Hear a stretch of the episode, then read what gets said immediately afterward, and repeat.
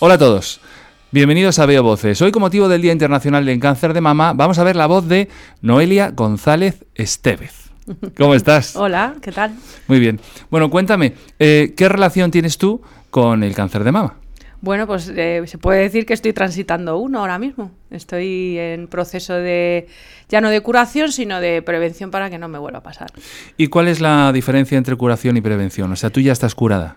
En principio estoy curada porque ya he pasado mi tratamiento quimiotológico, eh, quimioterapéutico, perdón, eh, el radioterapéutico y me han operado. Entonces ya el tumor está fuera de mí, digamos.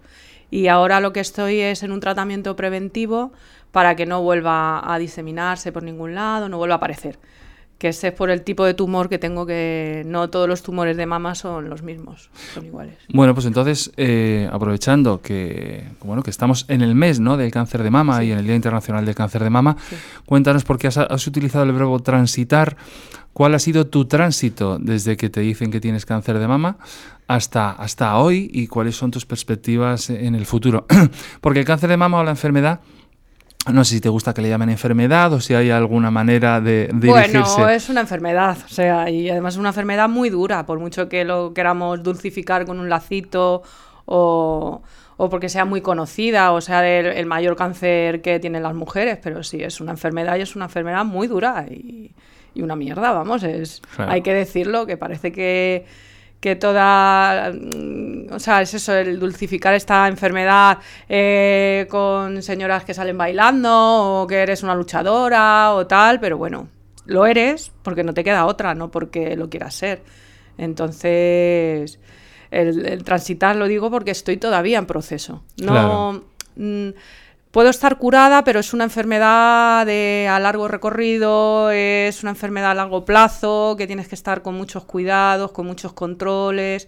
Entonces todavía me considero que estoy transitándolo. Pues entonces vamos a empezar desde tu proceso. Hay un día en el que te dicen que tienes cáncer. Cuéntanos ese, bueno, ese día, porque tú supongo que creo que fue que fue con una revisión, ¿no? Sí, sí.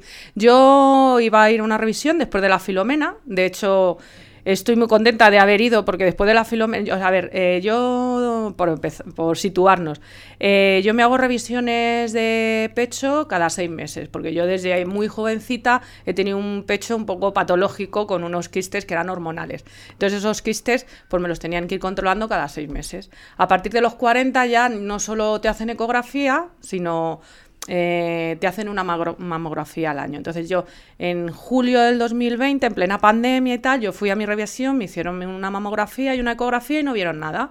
Entonces ya en, febrero del 2021, ya, o sea, ya me tocaba en enero haberme hecho la, la revisión, pero como fue lo de la filomena y tal, que, perdona, la filomena, para quien nos ah, esté escuchando y no lo sepa, pues es un fenómeno meteorológico que paralizó España, ¿no? O sea, nos nevó encima, nos llevó encima. Sí. Lo digo porque también nos ve gente en Latinoamérica, o sea que Filomena de repente, yo creo que fue la, mayor nevada de la Comunidad de Madrid desde hace, yo qué sé, cuántos años, ¿no? De los años 50. Yo, vamos, no lo había visto y ya no es solo por la nevada, es que no había accesos a los sitios, no se podía andar por las calles, entonces yo me dio como un poco de pereza al principio y dije, va, no voy, si total en el mes de julio con una mamografía y tal lo tenía todo fenomenal, yo, no veáis. Pero yo ya, esa disciplina que tengo férrea ya mía, mí misma, dije, no, venga, va. Venga, voy a hacer el S, que ya había nieve por la calle y iba con miedo de que me cayese algún bloque de nieve de tal. Claro, de hecho estábamos también en plena pandemia. Sí, sí. Eh, Filomena, pleno, yo que sé, desastre meteorológico. Y tú fuiste a pesar de que en julio te habías hecho porque digo, pues nada, voy. Digo, con todo el miedo del mundo voy. Y ahí pues me hicieron una ecografía, ya empiezas a ver caras allí al ecógrafo.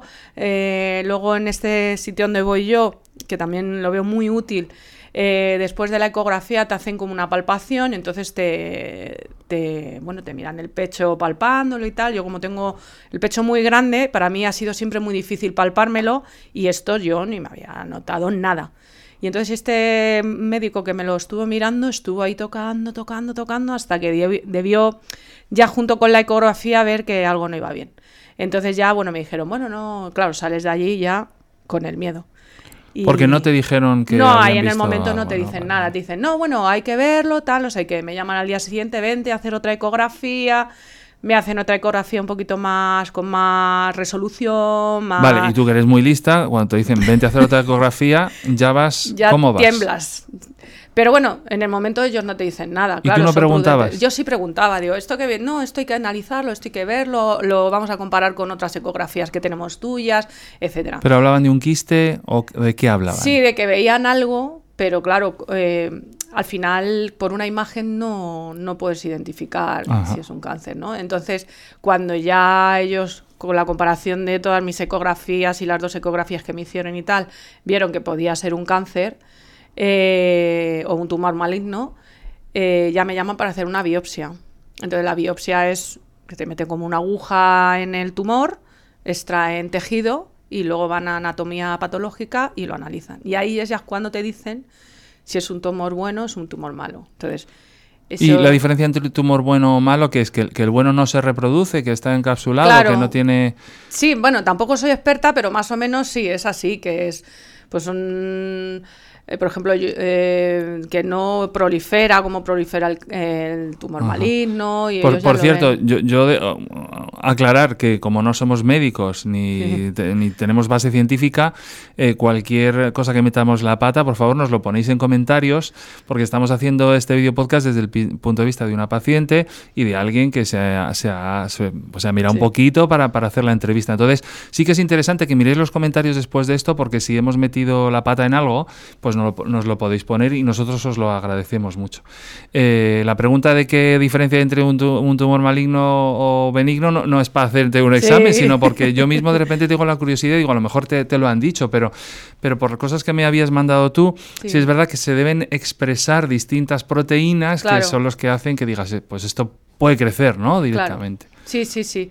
Ya con la biopsia ya sí me dijeron qué tipo de... Bueno, no, me dijeron que era un tumor maligno, que era un cáncer. Luego dentro de la primera clasificación... Pero espera, porque, porque de- desde el punto de vista de guion te estás saltando las cosas más fuertes que a mí pasarían. Cuando te dicen que tienen que hacerte una biopsia...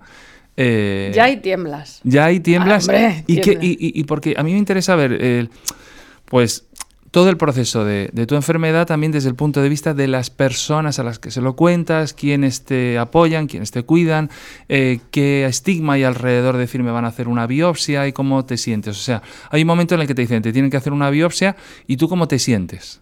Bueno, yo al principio con la biopsia fue algo que no conté mucho. Eh, a mi familia no lo conté por, o sea, mis padres, pues por no preocupar innecesariamente. Porque claro, en el momento que ya dices me van a hacer esto, siempre te pones en el lado malo. Entonces dije, bueno, igual luego no es nada, que yo tengo un pecho, como te digo, muy patológico de rollo quistes y tal, digo, a ver si va a ser un, me dijo mi ginecóloga, puede ser un adenoma o algo así que se llama.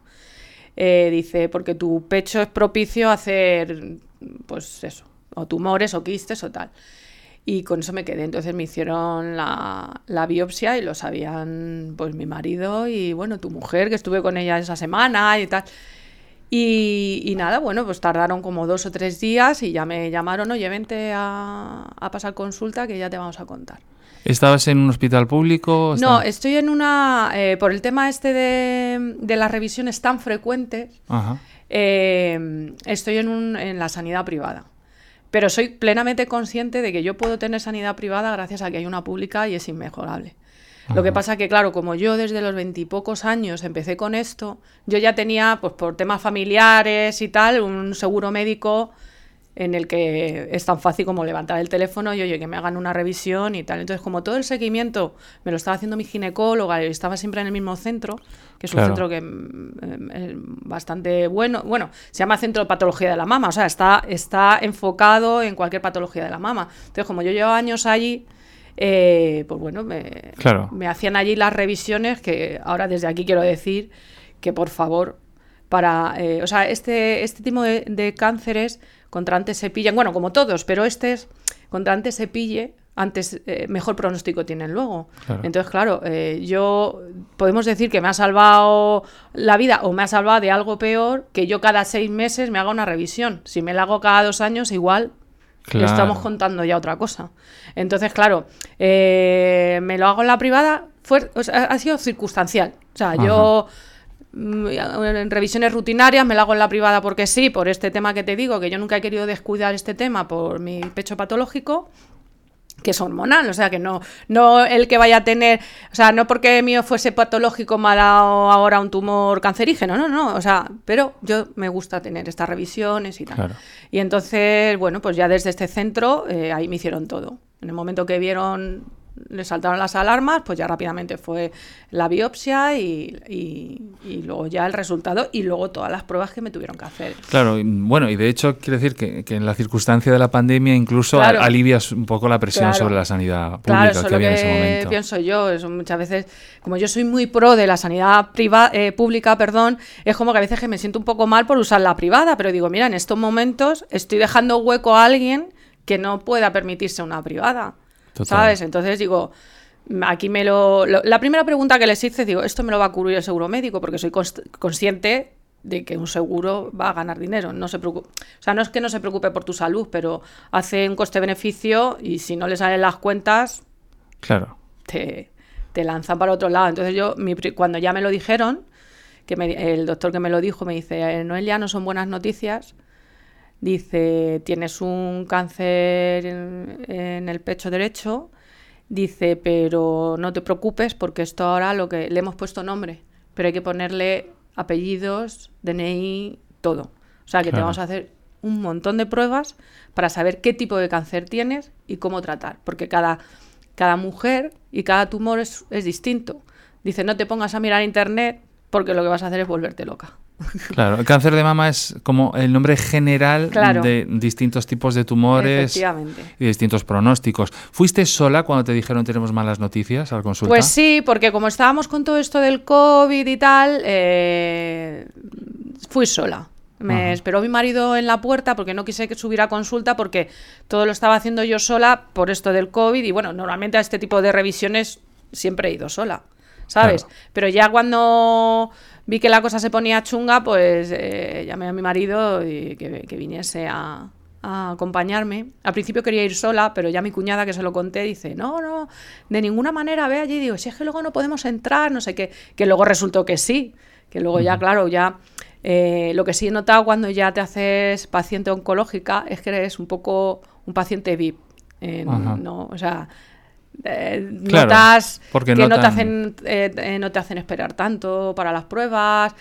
pues eso, si quieres llevar a tu marido a las consultas de oncología de, con mi oncólogo, ha venido siempre Tete, que es mi marido. Y, eso, o sea, te dejan un... Noto que sí que hay un trato, no preferente, sino más cariñoso y más empático con el paciente tal.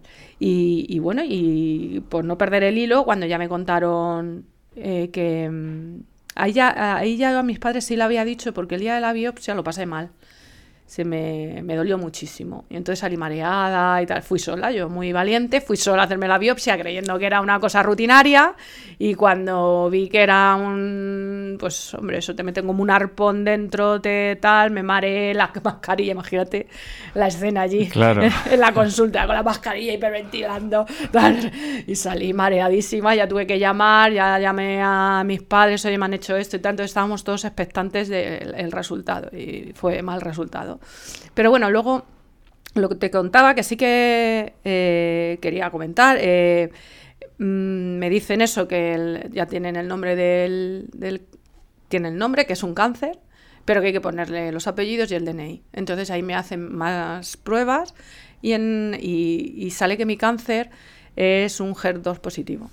¿Esto qué es? O sea, dentro de Dentro del cáncer de mama hay como cuatro subtipos. Los luminales, creo que se llaman, que está A y B, que son eh, hormonales y tal, casi siempre son hormonales. Luego está el HER2 positivo y el triple negativo, que este creo que ya no tiene nada que ver con la hormona y tal. Y el HER2 positivo, que es el que más me sé, pues es una célula, porque esa fue mi pregunta. Digo, oye, yo hace seis meses vine aquí y me hice una mamografía y una ecografía y no visteis nada. ¿Cómo puede ser que en seis meses se me líe la que se me ha liado? Yo que soy súper disciplinada, que he venido, que no sé qué, que estoy en un sitio mm, puntero en pecho, tal. Dice, no, es que el que tienes es muy agresivo. Entonces ya me dicen, es un HER2 positivo. Y ya empiezo a investigar un poco y lo que me, bueno, lo que me cuentan ellos. Y es que efectivamente es un tipo de célula tumoral que tiene muchos pinchos. O sea, está como sobre, sobreexpresada, se llama, creo, el término científico em, con la proteína, que la proteína son como los pinchos. Yo ahora que estamos con lo del COVID, que eran unos pinchos que se agarraban, pues es, debe ser similar. Entonces, si, si una célula normal tiene cuatro pinchos, este tiene 40. Entonces, claro, va tan rápido porque va cogiendo células cada vez más rápido.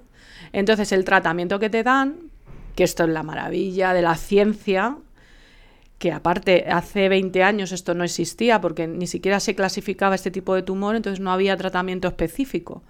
Es que te dan por un lado un anticuerpo monoclonal, que a mí en mi caso se llama trastuzumab, y luego te dan quimioterapia. O sea, el tratamiento que me han hecho a mí es ese. Es conjunto entonces, ¿no? Como que la quimioterapia y el anticuerpo actúan de manera conjunta. Eso es. A mí cuando me, me comentan el tratamiento, me dicen, tienes ahí un conejito que lo que le vamos a quitar o sea, me, cuentan lo de, lo de los pinchos, ¿no? Que es la proteína. Entonces, el tratamiento que te van a dar es que va a ir a esa proteína y la va a desactivar para que no siga alimentándose de otras células.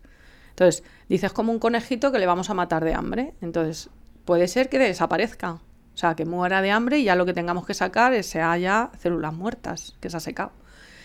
Y así fue.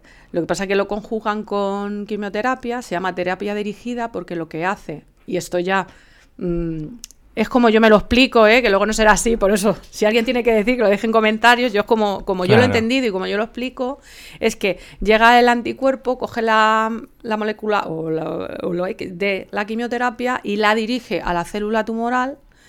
Por un lado, el anticuerpo se carga al, a las proteínas para que no siga comiendo y por otro lado, la quimioterapia entra en el núcleo de la célula y la desactiva, o sea, la mata. Entonces, claro, es, digamos que es una quimioterapia que es muy dura, porque la quimio al final también pilla células mm, sanas, como el pelo, las uñas, tal pero es como que eh, muy efectiva. se supone que es menos tóxica. Menos tóxica, sí. O sea, aunque al final lo siente todo el cuerpo, yo he pasado por todo el proceso, a mí se me ha caído el pelo y es evidente que ya, ya está empezando a florecer las uñas, bueno, pues todo eso también lo hace, pero es muy efectiva porque la dirige a la célula mala. Y entonces yo después de seis ciclos de quimioterapia en la que pues lo pasas de aquella manera, eh, todo esto con muchísimos controles, con resonancias, tac, o sea, lo primero que te hacen, claro, es para ver hasta dónde ha llegado el, tumor. Y en mi caso, eh, no había pasado del pecho. O sea, eso antes de operar, que se ve, porque luego la operación es cuando se ve todo, ¿no? Lo que pasa es que a mí me dieron la quimio antes de operar para hacer pequeño el... porque dicen que tiene mejor pronóstico hacerlo así, en, en caso de mi tumor que era ya un tumor, pues unos dos centímetros, tenía tres nódulos, o sea, era como, había ahí florecido bastante eso, ¿no? Entonces, eh, me dan la quimio, eh, entre quimio y quimio ven cómo está funcionando y efectivamente estaba funcionando muy bien la medicación y termino los seis ciclos de quimio, me vuelven a hacer una, una resonancia y ven que eso se ha quedado a un 10% de lo que estaba y que ahora lo que había que ver cuando ya me extrayesen el, el tumor, si el tumor estaba vivo, muerto o cómo estaba funcionando.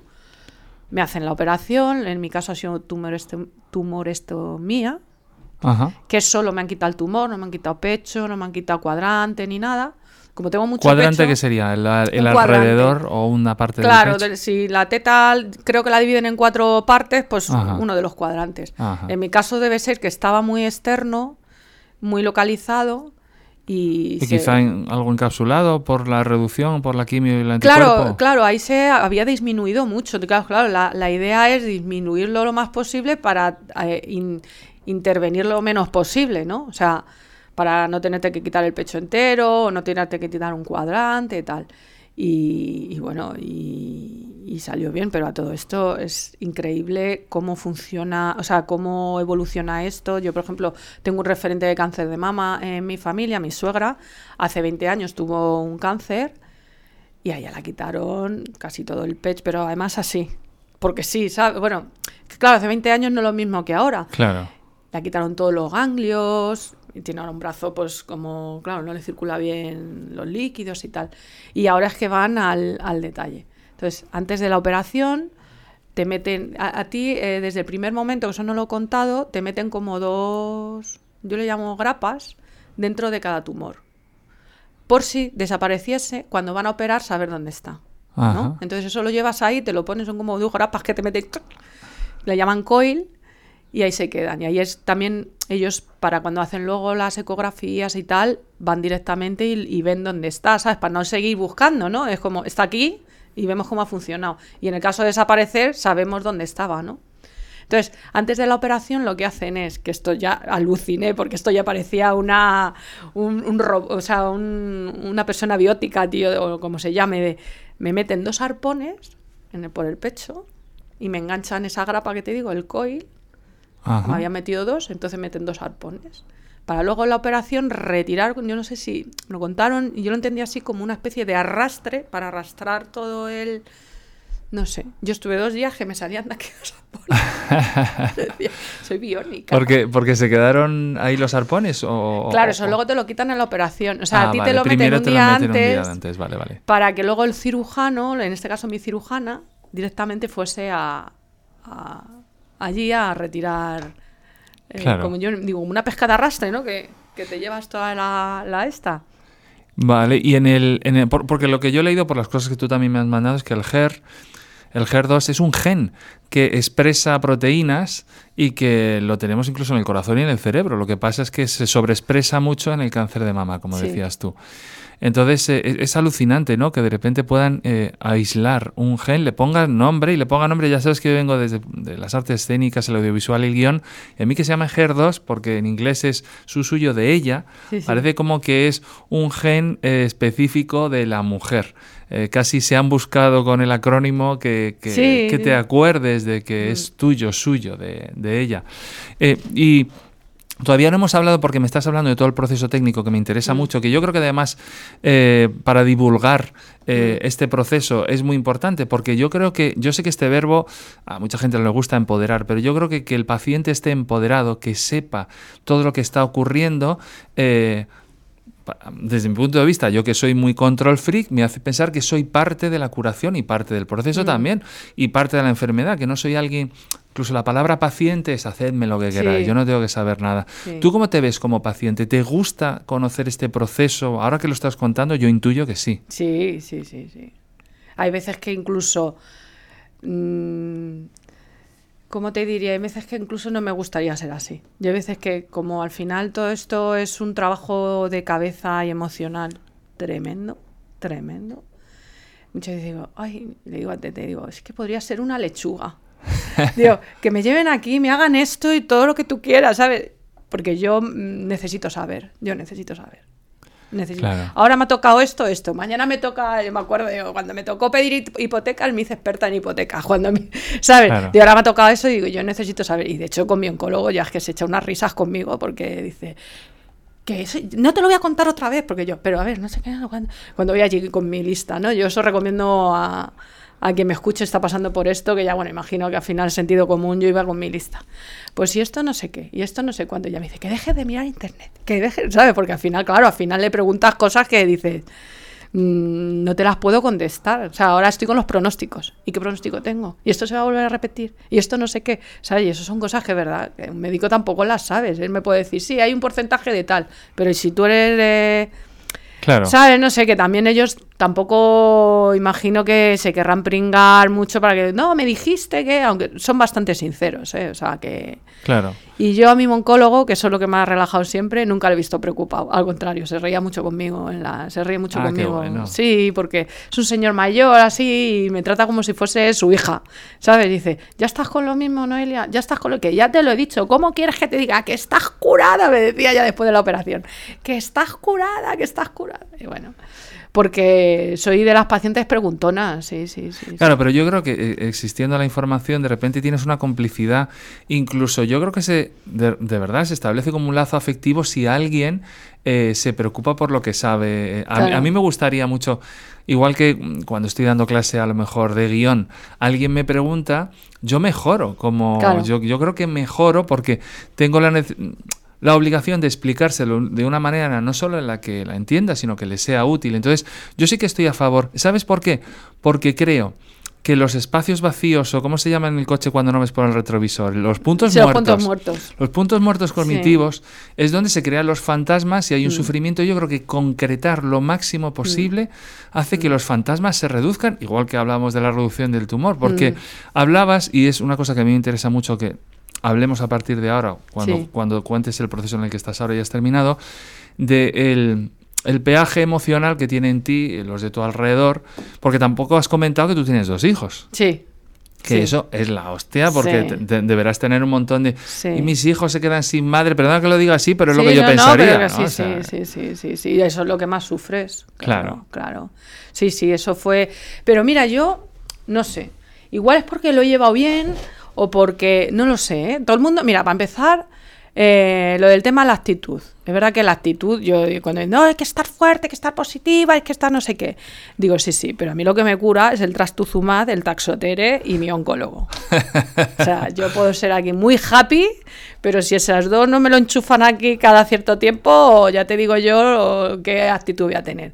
Pero sí que es verdad que, bueno, yo soy una persona bastante positiva, más que positiva, soy como muy peleona en todos los aspectos. O sea, Claro. me peleo mucho, con mucho, mm, sobre todo por temas de justicia social, ya me conoces, tal. Y entonces esto era una pelea más. ¿Que no me hubiese gustado tenerla? Hombre, pero que si la tengo que tener, la voy a dar, la voy a dar. Entonces, siempre he tratado de mantenerme, eh, pues, hacer vida normal. O sea, mi vida normal era pelear, Claro. porque digo, el otro día no sé si lo hablamos, lo de la zona de confort, yo no sé la que es mi zona de confort, debe ser un hilo que va de la plaza, de- del, del edificio España a, a Torre Picasso, pero un hilo, que es muy difícil siempre estar en- y, y- y siempre he sido peleona. Entonces, em, ellos me han visto bien, quiero decir, salvo los momentos de la quimioterapia que es dura y que te estás unos días. Pero yo me lo, lo quise tomar como digo, mira, me meten el chute, tengo tres o cuatro días de resaca, como cuando teníamos resaca teníamos 20 años, las aguanto. O, o- también decía, como son seis, seis resacas, o seis gripes, o seis COVID, porque es que eh, los síntomas son muy parecidos al COVID, en el sentido de que te duele todo, se te, se te descompone la tripa, estás que no te quieren mover, digo, mira, pues voy a pasar seis COVID. Y entonces, eh, pero mientras tanto, esos eran unos días después de la quimio, pero mientras tanto, pues yo salía, me maquillaba, me ponía mis pañuelos de colores, tal, no sé qué, llevaba a mis hijos al cole, eh, iba al parque con ellos, estaba...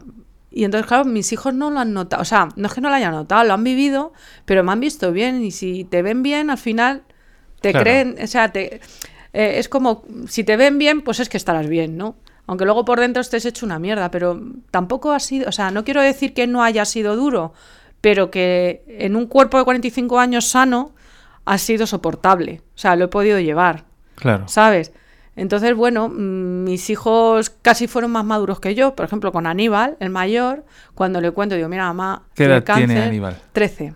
13. ¿Y cómo se lo cuentas? Claro, el cuento, pues bueno, ellos ya, como no son tontos, ya veían que yo iba a venir a los médicos, muchos nervios en casa, llamadas de teléfono de la gente, tal, de, lo- de los pocos que lo sabía, porque claro, tal. Y, y- el pequeñín que tiene ahora nueve, Hugo, que es súper sensitivo y tal, mamá, pero no vas a tener un cáncer, ¿no? Pues claro, sabían que era algo del pecho, ¿no?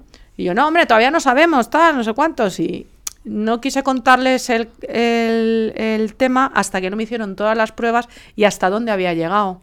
Porque Claro. claro, no es lo mismo contar, tengo un cáncer de mama, que tengo un cáncer de mama con metástasis en el cerebro, por ejemplo. Claro.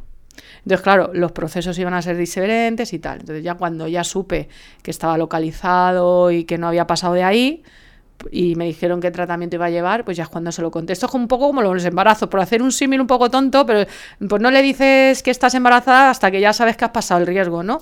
Pues esto es igual, no le voy a contar para qué le voy a añadir sufrimiento para... mm, No, Claro. vamos a contarlo ya cuando ya sepamos todo bien, se lo contamos. Sí, sobre todo porque te van a hacer un montón de preguntas y entonces tienen más respuestas. Claro, claro. Entonces digo, y, pues me ha pasado esto y tal. Y me dijo Aníbal, dice, bueno, mamá, mamá, eh, pero no te preocupes, porque piensa que lo tienes en un, órgano que no es vital. Y dije, joder. Dios, ostras, qué, o sea, qué, qué hostia de realidad me ha dado, es verdad. Yo aquí, claro, a ver, que estás preocupada aún así, Claro. ¿no? Pero que piensas, ay, no sé qué, porque te crees que te vas a morir. O sea, es que te dicen esto y dices, la de, aquí a, tres años a tomar por saco. Claro, de eso eh, no, no, hemos hablado y eh, eh, está muy bien. A mí si me dijeran cáncer aunque, y me dijeran, ten buen pronóstico tal, yo como soy un fatalista feliz, yo me llamo el fatalista feliz porque incluso soy fatalista pero disfruto, no disfruto porque sea masoquista, sino digo, como me voy a poner no solo en lo peor, sino voy a buscar qué hay más allá de lo peor eh, casi siempre estoy feliz porque no me pasa tanto como me imagino. Claro. Entonces, es verdad, te dicen tienes cáncer y por mucho que tal, siempre piensas, voy a palmar, ¿no? De aquí a tres años. Incluso también la gente de tu alrededor, que, pensamos, yo cuando me enteré digo, bueno, pues ahora a curarte. Siempre dices, por favor que no se muera. Ya. O sea, que siempre lo piensas, ¿no? O sea, siempre está eh, eh, la, palabra cáncer o el, sobre todo el diagnóstico de cáncer, por mucho que ahora estén avanzando, pues yo sabes que soy muy amigo de Jordi, que está muy en contacto con, con médicos, con oncólogos, si es verdad, joder, que va a una velocidad últimamente eh, brutal para, pues para que las expectativas de vida, los pronósticos y tal, no sean tan terribles como, como eran antes. Pero pero cómo se lleva en la cabeza, bueno, y ahora me cuentas un poco que también mm. que te dijo Hugo, Aníbal, mm. en el orden que quieres, cómo se lleva en la cabeza esa mierda de decir, joder, eh, voy a morir antes de lo que yo había pensado, porque es lo que se piensa, aunque tú ahora estés curada y no vayas a tener ninguna recaída.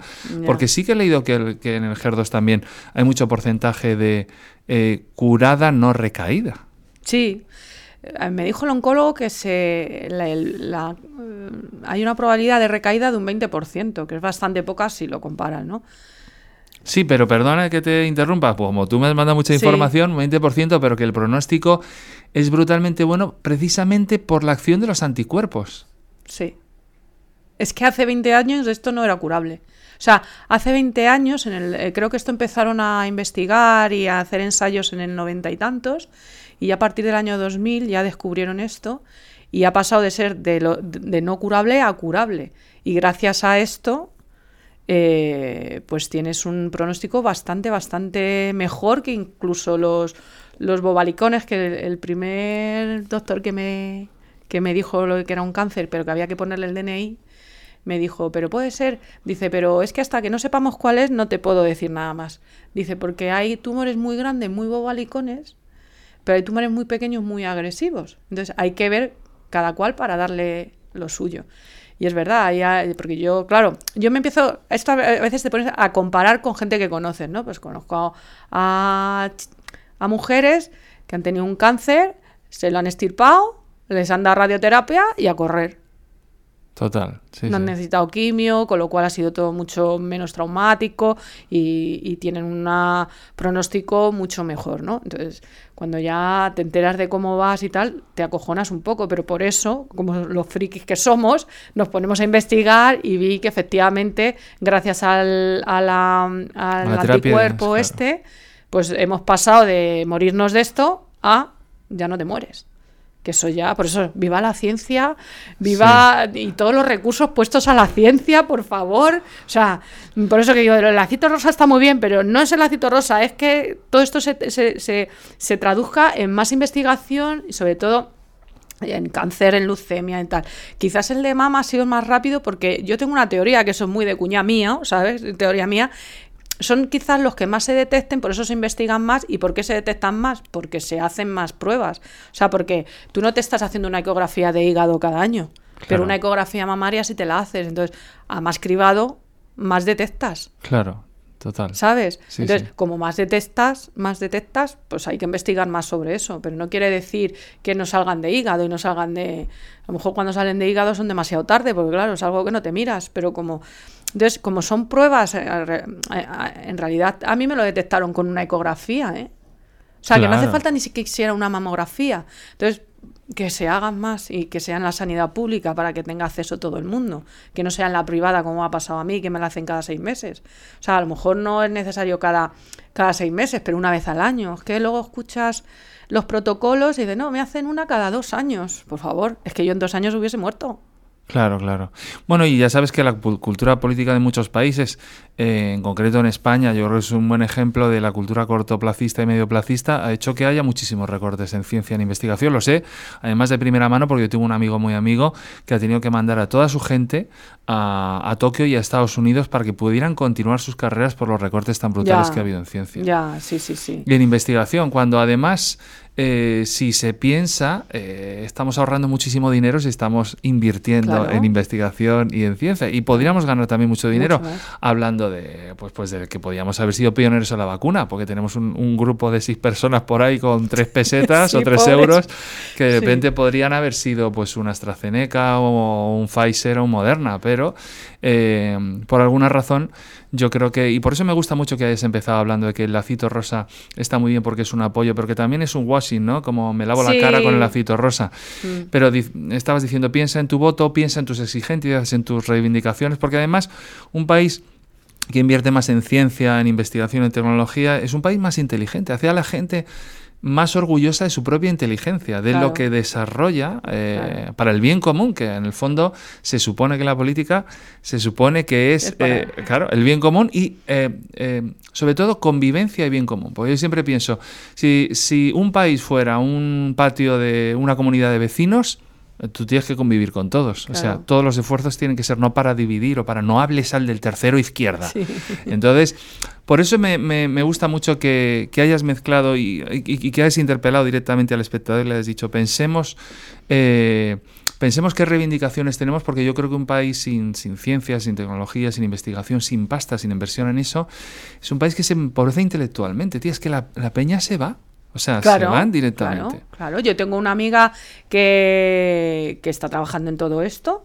Em, se tuvo que ir a Estados Unidos y me contaba ella, dice, es que aquí en España eh, teníamos, me lo invento, eh, un microscopio para siete y yo ahora se fue a Nueva York y no sé en qué, no sé si era en Columbia, en la Universidad de Columbia, y dice, es que tengo un box para mí sola.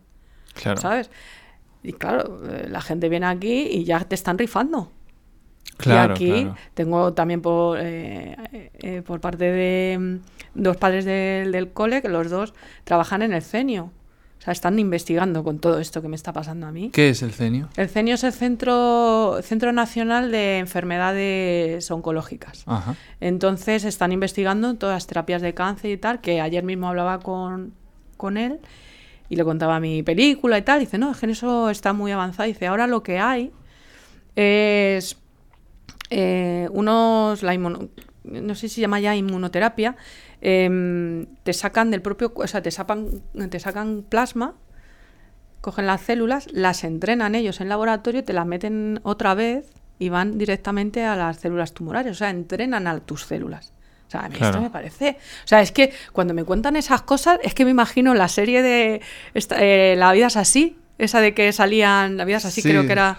Ah, sí, de dibujos. Sí, sí, como érase una vez el cuerpo, érase una Pero la de la vida, ¿no? Esa que salía del cuerpo por dentro y no sé qué. Y digo, es que me lo imagino allí, los, los leucocitos, no sé qué, entrenados ya desde fuera, de venimos aquí, aquí cachas, tal, no sé qué. O sea, que, que ya, si tú los dejas investigar, ellos Sí, ¿sabes? Pero luego gente que está muy maltratada en sus trabajos, porque se debe en estos casos, pues contratos temporales, sueldos de, mm, no sé si milurista, pero casi, eh, carencias en los recursos que tienen allí. De, un día nos contaban que si no tenían impresora la tenían que pedir en no sé dónde. O sea, cosas que dices, por favor, o sea, mm, que esta gente está salvando vidas o sea, que no es un trabajo administrativo burocrático que dices que todos tienen su importancia. Pero dice, pero es que esta gente, si, si tiene contrato cada tres meses o se tiene que ir fuera, son proyectos que se van, que no terminan. Entonces, imagínate que ese tiene la solución ya no de cuando te dé el cáncer curarlo, sino que te prevengan cáncer y que nunca una pastillita y ya sabes vas a estar libre de cáncer. Claro. Sí, sí, ¿no? Y, además desde el punto de vista de lo que tú decías, no solo salvas vidas, no solo es eh, prestigio de país, sino que además quiere decir que si te pones desde el punto de vista más eh, neoliberal, pues dices, pues puedo comercializar una cosa que es de puta madre. Quiere decir que en el fondo el, el problema que tenemos es que yo creo que no solo es el corto y el medio plazo, sino el complejo que tenemos nosotros. No, nosotros, como no despuntamos en ciencia, y es mentira, nosotros somos muy buenos con el fútbol, el sol, las tapas, eh, la hostelería. Eh, pues no, aquí hay talentazos en todo. Lo, estamos demostrando ahora que España está en el top de la ficción en el mundo, con series como La Casa de Papel. Quiero decir, estoy mezclando temas porque sí también estoy hablando mucho del complejo casi de país ¿no? que, podamos tener. Pues, Recorto en ciencia que nosotros no, somos muy buenos cuando, joder, también tenemos eh, varios premios Nobel y, Pero si aquí ahora con lo de la vacuna del COVID, el, creo que es el equipo de doctor en Juanes, que el señor es un jubilado que se ha dedicado a esto, es que tiene una vacuna que no solo te previene del COVID, es que corta la transmisión. O sea, que si todo, si el 90%, como estamos ahora a niveles de 90%, fuese de esa vacuna, aquí no habría COVID, moriría el COVID. Claro. Sí que es verdad que con la que tenemos, pues claro, no genera la enfermedad tal y la transmisión va más lenta, pero esta te habla que es que es, eh, ¿cómo le llaman? Esterilizante. ¿Por qué esa no está ya? ¿Por qué no nos lo han puesto? ¿Sabes? Si este señor lo tiene ahí con cuatro becarios, los pobres, ¿sabes? Porque al final es intereses económicos, eh, tiene que invertir una, una, farmacéutica en ellos y como tenemos lo que dices tú, ese complejo, yo, yo, o sea, yo, lo llevo diciendo, es que aquí tenemos complejo y cuando te saltas esos complejos, las cosas funcionan. Yo la casa de papel, por poner un ejemplo muy tonto, la casa de papel, eh, la serie, es la típica flipada. Pero yo no había visto en España una serie con esas flipadas. La había visto a Tom Cruise, ¿sabes? Totalmente. O a todos estos actores americanos que dicen, hay que tirar un avión, pues se tira un avión. Hay que explotar cuatro coches, se explotan cuatro coches. Eso solo he visto con la casa de papel y ha funcionado. Fuera complejos. Vamos a probar y si sale mal, pues eso hemos hecho el ridículo. Pero es que prefiero hacer el ridículo intentando hacer algo espectacular que hacer el ridículo por no intentarlo, ¿no? O sea, pues con esto yo creo que pasa un poco lo, mismo y al final la gente, pues ¿qué hace? Pues con las condiciones laborales que tiene aquí, lo poco que se les cuida y tal, se pira a otro lado y lo veo completamente racional, ¿sabes? Sí, salió un artículo además en el país hablando de toda... Eh, todo el proceso de AstraZeneca, en, creo que en la Universidad de Oxford, si no mm. me, perdonáis, pero que ellos dijeron, prefiero pedir perdón a pedir permiso, y dije, vamos a empezar, y a los pocos meses ya tenían una cosa que porque también la cultura de la inversión en los business angels y tal está muy desarrollada también en el rollo anglosajón, ya tenían una cantidad de miles de millones, no hablo de cientos de millones, de dólares y de euros eh, fluyendo hacia, esa, hacia ese proyecto que, que, era brutal. Luego yo creo que... Es que en el fondo estamos tocando muchos temas porque la salud se puede ver de, muchas perspectivas. Y tú eres la paciente y de mm. Piensas muchas cosas. Dice, mm. qué suerte tengo también de estar en este país, por otro lado, que también podemos hablar de eso, eh, que me gustaría que, contaras. O sea, hay, de hecho hay un, hay un momento en la serie Ted Lasso, es una serie que hay en Apple TV sobre un entrenador de Estados Unidos que viene a Inglaterra a entrenar un equipo y la psicóloga del, equipo tiene un accidente en la bici y va al hospital. Y Ted Lasso iba acojonado porque dijo, aquí voy a, que pagar 30.000 libras para mm. sacar a esta mujer de aquí. Mm. Y cuando de repente le mm. dicen que no tenemos que pagar nada. o sea, un, americano, un estadounidense no podía concebir eh, la sanidad pública. Yo, yo eso lo he comentado mucho, digo, hasta para esto hay que tener suerte. Digo, hasta para una cosa tan chunga como esta, tengo que estar agradecida de la suerte que tengo de que haya sido en España, que tenga una sanidad pública inmejorable y que es la joya de la corona.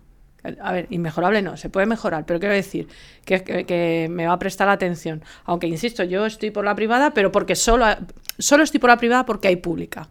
O sea, si no, para mí sería impagable lo que me están haciendo. Que hay una aparatología aquí, unos aparatos. Bueno, no te he hablado de la radio, lo de la radio ya era como estar en, en la, radioterapia que te dan, que eso es después de la operación, me lo han dado a mí, que te meten en una máquina y es como alguien en el octavo pasajero, estás así, ¿sabes? Te empieza un, como una movida que empieza a circular así, suena como un robot, ¿sabes? Digo, es que esto tiene que costar, o sea, esto no lo podría pagar yo en siete vidas, claro, ¿sabes? Digo, y eso lo tenemos aquí, aquí, y puedes acceder cualquier persona que viva en este país. ¿Sabes? Digo, es que está, para eso tienes que tener suerte. Por no hablar ya luego, pues yo también la suerte que tengo, que soy trabajadora asalariada, que tengo mi baja, que me están pagando mi baja, yo estoy viviendo, o sea, estoy de baja, no estoy trabajando y yo tengo mi sueldo todos los meses, con lo cual puedo seguir mis tratamientos, que son productos que son caros, ¿sabes? Pero mira, eh, las medicinas te la pasan el médico y de 90 euros que tienes que pagar por a lo mejor una caja al mes, te lo dejan a 9. O sea, es que somos unos puñeteros afortunados.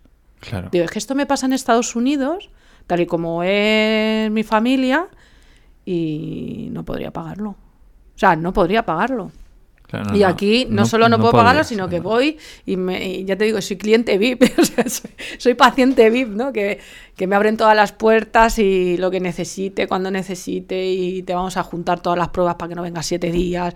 O sea, que, que hasta para eso hay que tener suerte. Pues yo me imagino a lo mejor una mujer norteamericana de cuarenta y tantos años, con dos hijos, con unos trabajos normales y tal, eh, tenerse que pagar este tratamiento. Es que...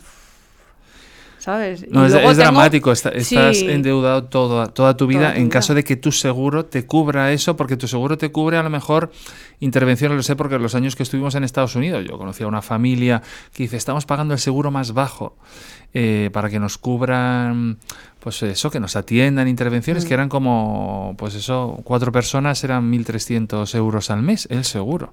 Imagínate. Y luego, eh, si van a hacer unos análisis y, y eran 150 dólares cada análisis. Entonces, la gente lo que hace es que es como una, un endeudamiento más la salud. Y al estar tan ligado al negocio, yo creo que en eso sí que se va por detrás, porque se ha demostrado que los países que tienen sanidad pública también tienen más esperanza de vida y estás más tranquilo, más estresado. Claro. O sea, yo conocí a un trabajador del edificio en el que yo vivía que tenía muy mala cara. Y yo le decía, porque además era, venía de Tijuana, era mexicano y tal, digo, tío, pero vete al médico. Dice, no, no, es que si yo falto un día, eh, ese día no me lo pagan. O sea, tú estabas hablando de la baja. A la semana estaba muerto. Una cosa que no podría, que, podría, que era facilísima de una infección de riñón, porque además me lo contó su mujer. Joder. Yo decía, este tipo de tragedias tan evitables, tan absurdas, en donde se viven casi es otro planeta distinto. Entonces sí, es lo que tú dices, hemos estado criticando un Sí. poquito el cortoplacismo Sí. y los recortes en investigación, pero al mismo tiempo tenemos un país muy privilegiado en, en salud, ¿no? Total, completamente. Y además es que no, ayer le decía yo a Tete, digo, no puedo entender que haya alguien que no defienda la sanidad pública.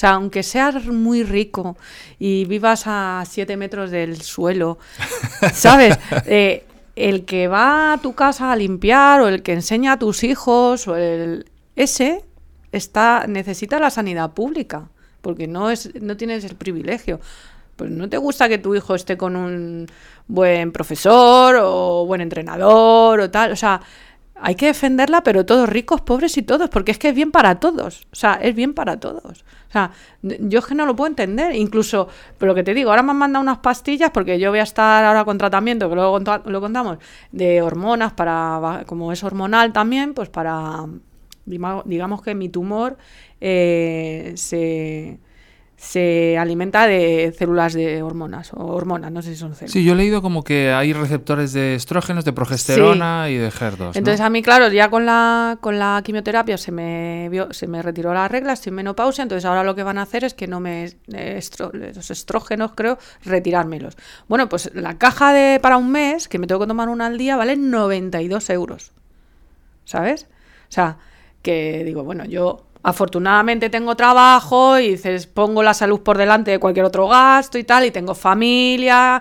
O sea, que es que, que es que para todo hay que tener suerte en esta vida. Dices, hasta para lo malo tienes que tener suerte. Porque digo, si no me cubriese esto el seguro médico, eh, pues bueno, pues tendría que destinar los 90 euros al mes para esto porque es salud. Y antes de la salud están las extraescolares o, Claro. o cualquier otra tontería que te gastas que luego no te das cuenta.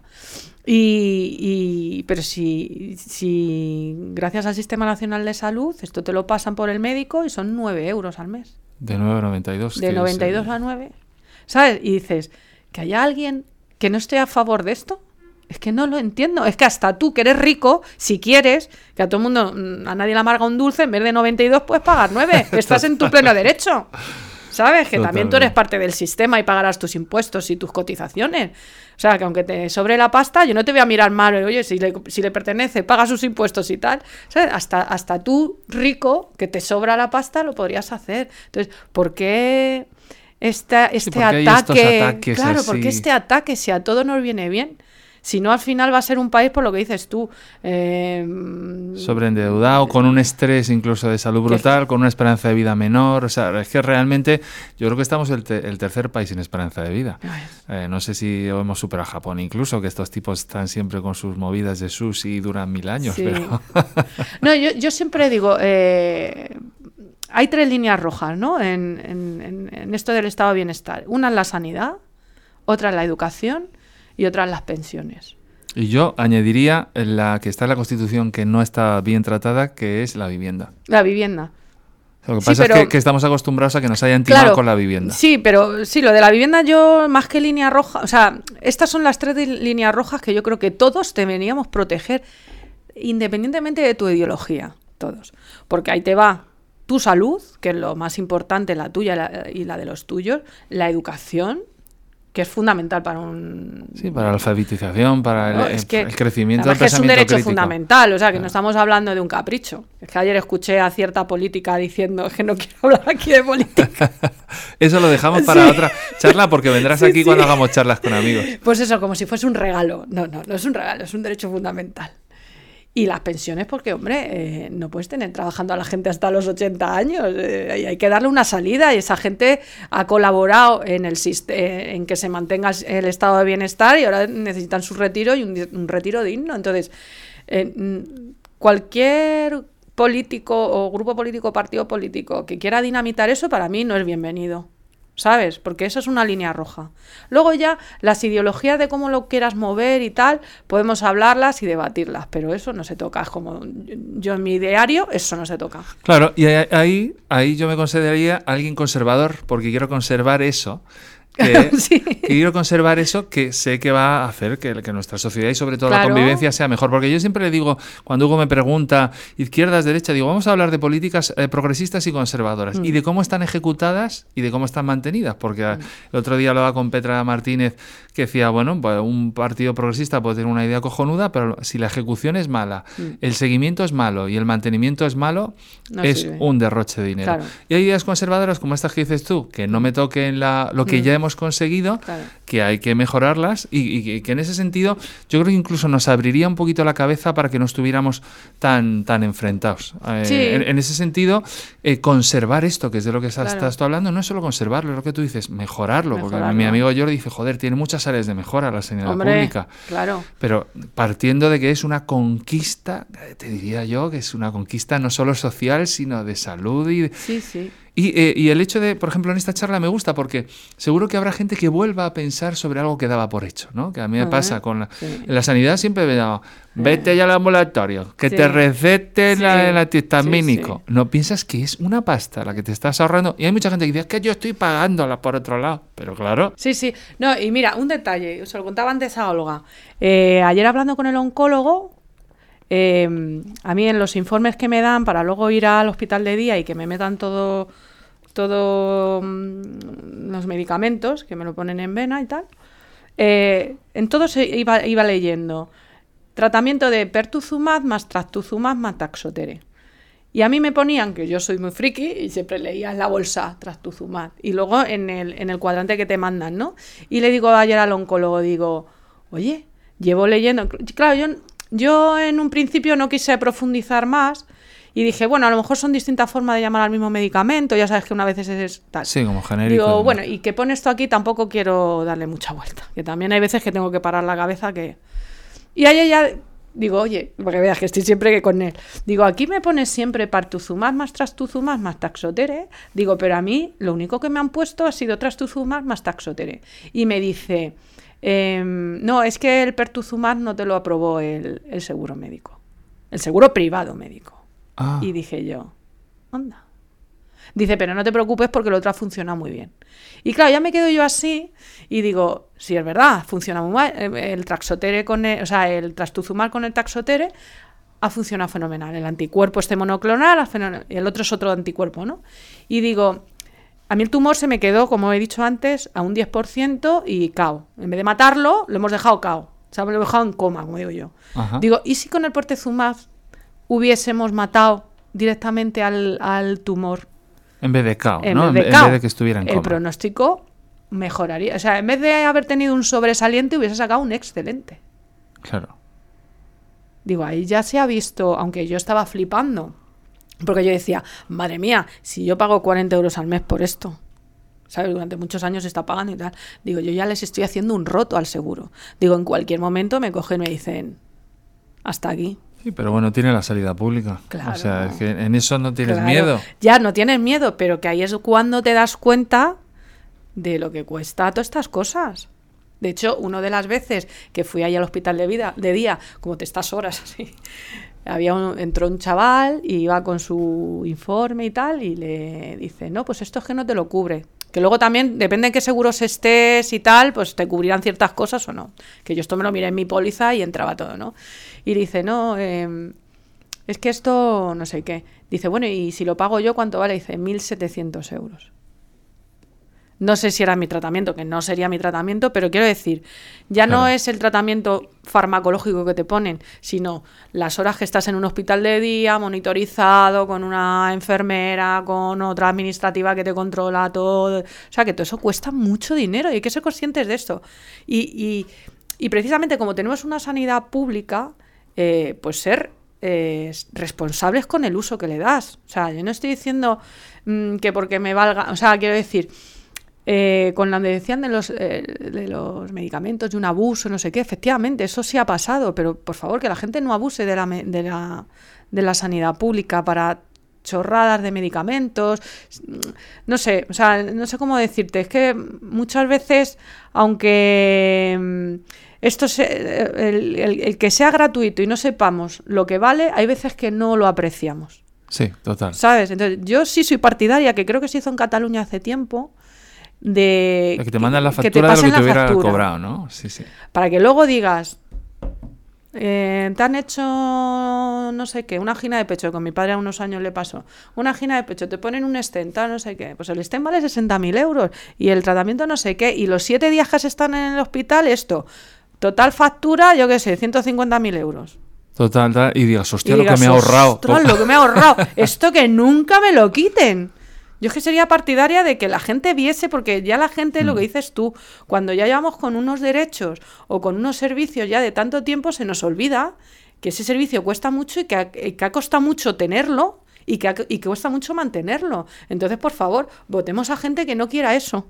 O sea, eh, o sea, que no quiera recortar y no quiera mm, Claro, eh, dinamitar di- todo esto. dinamitarlo. Entonces, y yo creo que una, una forma de ser conscientes es eso, o sea, de saber lo que cuestan los tratamientos y decir, además la factura sería, esto es lo que te has ahorrado, total, total. esto es lo que te ha salvado la vida, ¿sabes? O sea, Claro que si, lo- para- que- que si luego haces cuenta que todo lo que estás pagando, porque hay mucha gente que se queja, joder, y además yo es que pago las aceras por las que no voy. O sea, yo he Ya, llegado a escuchar cosas muy salvajes. Siempre insisto en la convivencia, en Sí. que en el fondo esto es una comunidad de vecinos y...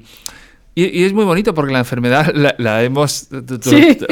La enfermedad de la que estás curada, Sí. eh, pues la estamos viendo desde muchos puntos de vista, porque desde el punto de vista de guion, una enfermedad eh, se ajusta muy bien a lo que llaman el viaje del héroe, que, que está basado en, pues, en la mitología. Hay un señor que se llama Joseph Campbell, que, que- que escribió un libro que se llama Las, las 100 caras o las mil caras del héroe, y que, y que habla de que en el fondo eh, la mitología o el sentido de la vida que te das a ti mismo como persona que estás, en el fondo eres el protagonista de tu propia película. En el viaje del héroe se habla de una persona ordinaria que se enfrenta a una situación extraordinaria, como por ejemplo una enfermedad. Mm. Al principio, pues tiene toda esta resistencia, porque me pasa a mí, porque no le pasa a otra persona. Luego tiene que, con dos cojones, coger el toro por los cuernos y dices, voy a enfrentarme a la enfermedad. Eh, y en ese camino se va encontrando aliados eh, y villanos que algunos se lo van poniendo difíciles y otros les van ayudando. Luego te enfrentas como a una especie de clímax o de crisis final en la que eh, o, o mueres porque te sacrificas o vences todo y vuelves a la vida ordinaria y ese sacrificio, esa muerte o resurrección, que en muchos casos son dos, ha cambiado no solo a ti, sino a todo tu entorno, que luego hablaremos de los cuidadores, y, y a ti como persona. Y, y en ese sentido, desde el punto de vista de guion, que yo soy muy friki con lo de guion, eh, nosotros lo que estamos elaborando ahora en esta entrevista, en este video podcast, es un viaje de la heroína, que en este caso es Noelia González Esteve. O sea, eh, que me gustaría que te fueras aquí pensando, hostia, soy. Eh, ¿Cómo se llama esta del Señor de los Anillos? Soy Arwen. o sea, me he enfrentado a Mordor y de repente he salido. Porque es muy bonito verse, estoy, estoy leyendo últimamente, como hemos abandonado muchos el sentimiento religioso, también hemos abandonado de una manera un poco estúpida el, sentido mitológico de, nuestra existencia. Porque en el fondo tenemos algunos, alguna puta idea de por qué estamos aquí o cómo. No, no, ¿verdad? O sea que como no tenemos idea, cuéntame, desde, este punto de vista, eh, me dijiste que, Aníbal te dio una lección y te dijo, no te preocupes, no está en un órgano vital. Y tú dijiste, hostia, ¿cómo me ha aliviado? También tenías un hijo de, nueve, de nueve años por aquel entonces. Hugo, ¿cómo reaccionó él? Hugo, el más preocupado, la verdad, más chiquitín, Hugo eh, muy, muy sensitivo. No es que Aníbal no lo sea, pero él... Es más práctico, a lo mejor. Sí, eh, Aníbal es más práctico, más introvertido y Hugo es más extrovertido y tal. Y bueno, de, y se te va a caer el pelo. Es que al final, y se te va a caer el pelo. Él con lo que le gusta el tema de los, las peluquerías, los pelos, tal. Digo, sí, hijo, digo, pero bueno, ponemos pañuelos, tal, y luego lo ha llevado muy bien, muy bien. Y es eso, como no me veían mal, o sea, yo al final, esto que es una enfermedad que, insisto, es una mierda, porque es una mierda, ¿sabes? Sobre todo cuando estás tan, tan tocada. Mm, al final lo que tratas de hacer, bueno, yo me ha salido solo, ¿eh? O sea, yo no he tratado, pero yo lo que sí que eh, iba era identificando cada estado anímico que tenía para poder trabajar con él y pasas por todo. Tú, y estabas pendiente del estado anímico de los demás porque al tener dos hijos no quieres que sufran. Claro. Y eso es un trabajo que no tendría que estar haciendo. Ya, pero, pero yo en eso es que soy muy muy normal. Digo, mira, si me tienen que ver llorar, que lloro. O sea, es como, esto está pasando en esta familia y aquí nos vamos a comer la mierda a todos y la vamos a repartir, que va a ser mejor. Totalmente. ¿Sabes? Porque si al final si ocultas, me oculto, no le digo nada a los niños, me compro una peluca para... Había hasta tratamientos para que no se te caiga el pelo durante la quimioterapia, pero que son... Mm, que te congelan la cabeza. Y yo dije, mira, esto lo vamos a pasar vamos a ser partícipes todos de ellos, yo voy a poner mi cuerpo, pero el resto lo vais a poner el resto. Y si yo lloro, voy a llorar aquí con mi hijo delante o sin él, o sea, también es verdad que hay veces que lloras en los momentos más íntimos, ¿no? Yo a mí, por ejemplo, me, fíjate que yo me rapo el pelo un mogollón de veces. Este pelo lo lleva yo antes porque sí. Totalmente. Yo te conocí me con crestas y tal. Pero el hecho de que no elijas tú el cortarte el pelo, que se te caiga el pelo, al final es como la cara visible de la enfermedad. No sé cómo decirte. O sea, yo me daban la quimio y mientras me daban el chute de quimio estaba hecho una mierda tres o cuatro días, pero el resto de días iba sobreviviendo, ¿no? Y ya te digo, hacía, iba a andar, iba hacía mis cosas, desayunaba con mi padre, que ha sido mi padre el chofer de todo esto y mi confidente muchas veces, tal. Y, pero me miraba al espejo y veía ese pelo ahí desmenuzado, tal, y era como, ojo, es que estoy enferma. Porque yo había veces que se me olvidaba, ¿sabes? Digo, es que estoy enferma, y estoy enferma de un puto cáncer, ¿sabes? O sea, y que no sé si me voy a morir o no. O sea, es que la, sensación de que te vas a morir la tienes constante, y ahora la tengo más, ¿sabes? Entonces... Pero ¿por qué dices que ahora la tienes más si estás curada? O sea, no porque esté, eh, o sea, la tengo más que antes. Ah, que antes de tener el cáncer, bueno, sí tienes este sentimiento de... Pues eh, claro. porque dice, bueno, pues estoy sana, estoy bien, empiezo a tener mis achaques de 40 años, tal, no sé qué, pero ya es como el cáncer y dice, hostia, Pedrín, que ya... Hostia, ya tengo ahí la losa Claro, es una espada de Damocles que Claro, porque dices, aunque esté curado, y si en unos años recaigo. Y o sea, yo ahora tengo, estoy en ese pensamiento, en el miedo. O sea, yo creo que el, sentimiento, yo creo que pasas por todos los sentimientos, o sea, el de, el de enfadarte de porque a mí, el de que te dé envidia a la gente, ¿no? Que digas, jo, mira, que bien está, tal, que no tiene cáncer, qué bien. El, la tristeza, ¿no? De, ¿qué pasa? No tengo ganas, es que estoy fatal. ¿Sabes? Eso lo pasas. Eh, y luego, sobre todo, sobre todo, y a mí lo que más me está atacando es el miedo. El miedo a recaer. recaer. Ah, el miedo. Que no, puedes controlar, porque eso es irracional en el sentido de que el médico no te puede decir nada, te puede hablar de porcentajes. Y ya está. Y, Eh, y eso me interesa. Todo lo que has dicho, el rollo de por qué a mí, Mm. eh, me da envidia porque, joder, esta está bien y yo tengo cáncer. Eh, la tristeza. ¿En algún momento has fantaseado, "Uf, colega, palmo y ya está, se acaba todo esto? ¿O nunca te ha pasado? Sí, sí, sí, sí. Tú has dicho... Sí, "Hostia, y como soy tan analítica, yo ya decía, bueno, yo me acuerdo el día antes de la operación, claro, digo, es que me meto en una operación con una, con una, con una anestesia general. Y digo, a ver si el cáncer no es eso y sale mal la anestesia, no me levanto. claro, porque tienes eso ahí. Y yo me acuerdo de, ya, se reía a mis amigas, a mis amigas. Oye, que tengo, la- que tengo seguro de vida, que luego en el trabajo si tal te dan también un dinero, que mis hijos si pasa algo que se vayan al extranjero a estudiar. Era como hacer el testamento rápido, ¿no? Era como, por favor, que a estos dos no les falte nada. Que, o sea, eh, de estas cosas que piensas porque, te va, porque tú estás en el pensamiento de que te vas a morir. Claro, eh, o sea que estabas haciendo un Mi vida sin mí, ¿no? De Isabel Sí, Coixat, sí. estabas dejando todo preparado. Sí, sí, sí. Y muchas veces eso pienso y bueno, una de las cosas que voy a hacer ahora es un testamento, tío. Claro. ¿Sabes? Por lo que pueda pasar. Dejarlo a cosas atado bien atado. ¿Sabes? Porque como soy tan friki de, de que mi, mi gente esté bien, y yo dejo aquí a dos hijos. ¿Sabes? Claro. Y eso, porque a lo mejor yo creo que además ahí, ese factor de tener hijos o no, a mí es lo que me ha cambiado también en todo. O sea, yo ya no te hablo del cáncer, yo antes era de, venga, para que ahí mismo, eh, venga, jumping, puenting, tal", y no me daba miedo nada, ¿sabes?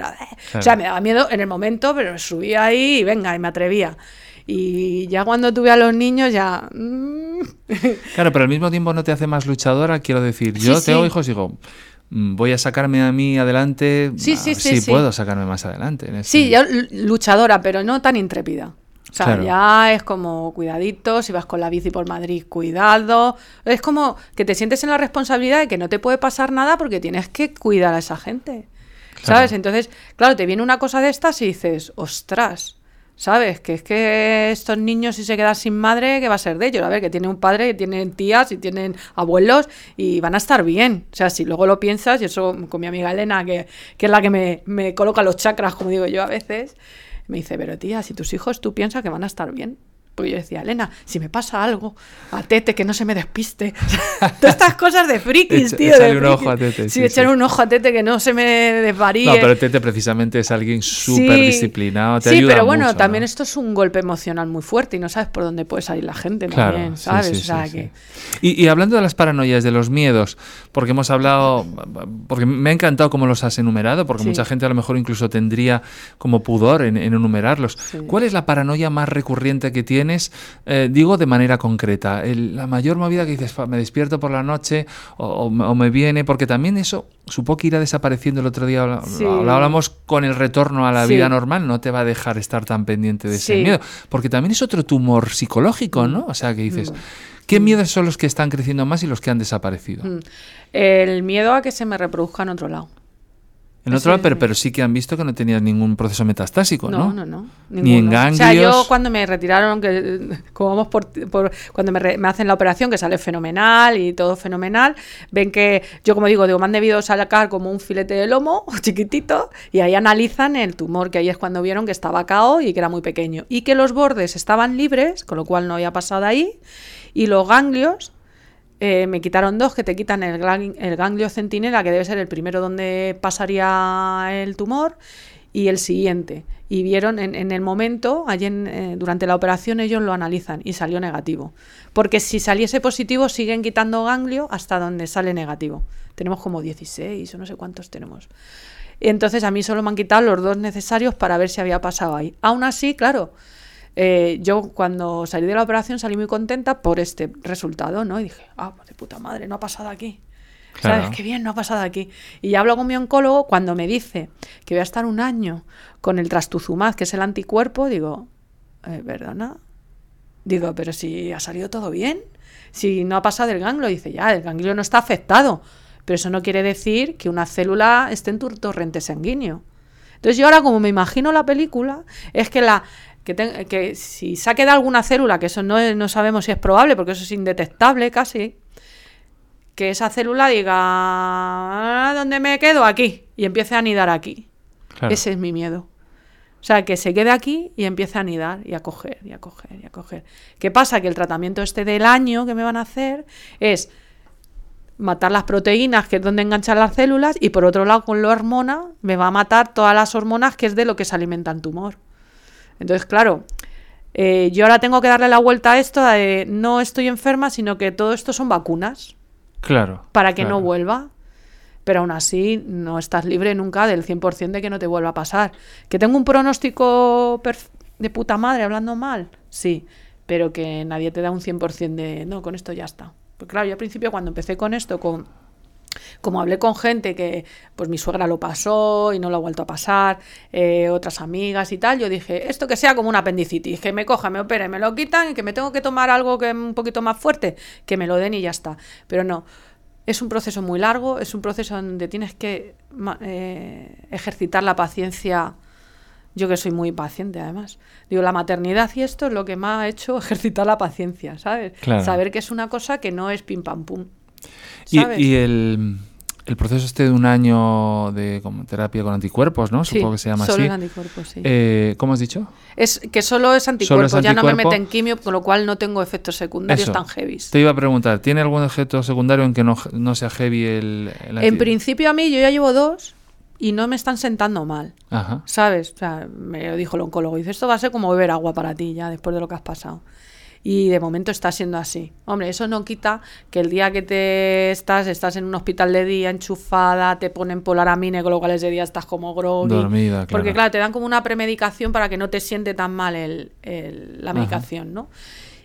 y cansancio, pero bueno, yo es que el cansancio ya, yo creo que el cansancio lo tengo desde que soy madre, ¿eh? no, no viene de ahora. Total, El cansancio es el trote cochinero este que llevamos por lo general, no porque seas madre, sino porque sí, porque vives, porque trabajas, porque tienes pareja, porque en, en otros casos tienes hijos o tienes compromisos. Es como un trozo de cochinero que estás cansado todo el día, ¿no? Entonces estoy así. O sea, mm, todavía me queda. eh, mm, terminé la radioterapia la semana pasada, que me dieron 15 sesiones que son seguidas, con lo cual estado tres, tres semanas yendo al hospital a las 8 de la mañana para que me diesen la sesión. ¿Y la radioterapia, para que quien no lo sepa, ¿en qué se diferencia Pues la la, la radioterapia, o sea, la quimioterapia es un, es un tratamiento sistémico, o sea, que es al cuerpo entero, y la radioterapia es local. Entonces te dan radioterapia en el sitio donde tú has tenido el tumor. Por si hubiese alguna célula, la, la fríen, ¿sabes? Eh, efectos secundarios de esto, cansancio, porque al final, claro, no- aunque son muy dirigidas y buscan, bueno, el estudio este yo, yo alucinaba, porque yo cuando iba, cuando iba a, a sentarme, en, en- o sea, a tumbarme en el sitio esto, veía mi, mi teta en 3D, que ahí era donde enchufaba la máquina, bueno, es, yo es que he flipado con todo esto, o sea, em, digamos que a pesar de lo duro que es esto, he disfrutado con el proceso, como soy tan friki de conocer cosas, he visto cosas que en otras ocasiones no hubiese visto, porque te hablan de radioterapia, te hablan de quimioterapia, pero bueno, no sabes de qué va, entonces cuando ves ves todo lo que hay, todo lo que tenemos en este país de verdad y todo lo- la, la gente profesional que tienes, cómo te cuentan las cosas y tal, y digo, insisto, ¿cómo puede estar alguien en contra de esto? Digo, si es que cuando te toque a ti vas a flipar, ¿sabes? Vas a Claro. flipar. Y bueno, la radioterapia, eso, pues te meten en una máquina durante 10 o 15 minutos y es como un robot dando vueltas así. Y que además ves que se abre y empieza. O sea, tú no ves nada. O sea, tú ves como unos. Te enfocan como con unos rayos láser. Bueno, es que es una movida de ciencia ficción. Y eso, lo que sí, ahora tengo la, el pecho, pues como si me hubiese tomado el sol y me hubiese quemado. Hay veces que hacen quemaduras ya de que con ampolla y tal. A mí no me ha llegado. Eh, Porque tú ya has terminado el proceso de radio, ¿no? ya la he terminado. Ahora ya solo me queda el tratamiento preventivo, que es este, y ese tengo un año. Y, y espero empezar a trabajar en breve. O sea, yo ahora todavía no estoy para carreras, como digo yo. También tengo el hándicap de que cada 21 días voy a tener que hacerme esto, con lo cual no sé cómo lo voy a manejar yo en el trabajo de, oye, yo igual hay dos días al mes que no voy a poder venir o tal, que eso ya lo tendré que arreglar, pero sí que me gustaría incorporarme para ver, eh, pues este miedo. Si ahora mismo estoy centrada en mi enfermedad, estoy centrada en el proceso, estoy en este tránsito y tal, pues empiezas a pensar. Si ya me meto en el día a día, curro, llamadas, problemas, tal, no sé qué, al final se me irá olvidando. Me acordaré el día que me tienen que dar el chute y cuando me hacen la cuando me hagan las pruebas que me tienen que hacer. Entonces quiero como volver a la normalidad.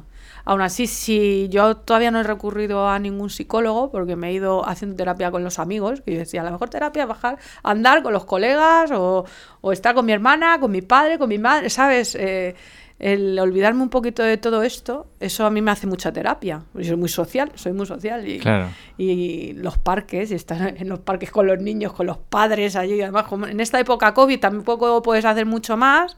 A mí todo eso me ha sido muy sanador, ¿sabes? Estar con.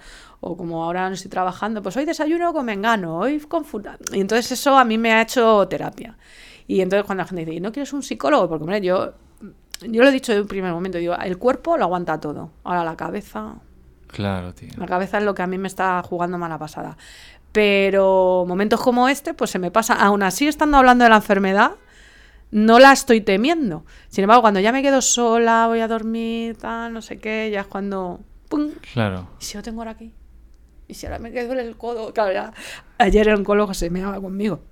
Porque le decía, a mí me estoy revisando los dos pechos, ¿no? Digo, porque yo cuando tal, que sí, hombre, que sí, sí, la última te lo hicimos en julio, digo, es que ya me empieza a doler aquí y ya no sé qué, dice, tú lo que quieres es que te haga otra eco, ¿no? Porque ya te piensas que lo tienes ahí y digo, pues sí, dice, es que madre mía, diciendo, joder, no me extraña. Dice, lo que tienes mal es esto, decía. Lo que dice, te voy a mandar a currar en cuanto puedas. Digo, sí, pero yo no creo que lo tengas mal, yo creo que es un proceso lógico. Claro. Es lógico, por eso yo creo que a lo mejor, es verdad lo que tú dices, que a lo mejor a partir de un punto sí que no te viene mal una terapia con alguien especializado para que te dé herramientas, mm, porque esos miedos van a estar ahí saltando, o sea que... Sí, sí, y el que lo necesite desde el primer momento, si todo está bien en esta vida, todo está bien como te tomes tú esta enfermedad es tuya y lo tiene y el que lo haga lo va a hacer bien. O sea, es como la crianza. Lo hagas como lo hagas, va a estar bien, porque cada uno lo hacemos como podemos. Claro. Esto no nos prepara a nadie. Entonces, que tú decides quedarte en casa a llorar todo el día y eso te, o sea, te, te, te, te reconcilia contigo misma y estar viviendo la enfermedad así, bien. Que te gusta, como veo a muchas, que estás todo el día bailando y eres happy, no sé qué, bien. Si a ti te sana eso, tío, eh, genial. ¿Sabes? Yo a veces que eh, en esto de lo que de los bailes mm, no es que digo, esta mierda, o sea, ole por ellas, ¿no? O sea, pero yo no sería capaz de, de, mm, contarte que esto es maravilloso y que me, me, conocí a mí misma más, como... No, tía, es una mierda. Es una mierda y hay que decirlo. Y, no, y no dulcificar tanto una cosa tan heavy como esta, porque muchas veces cuando ves en la tele, sobre todo de somos las mejores, no sé qué, que está muy bien para decir, si a ti te sirve, está muy bien. Pero ostras, es una enfermedad muy chunga, ¿eh?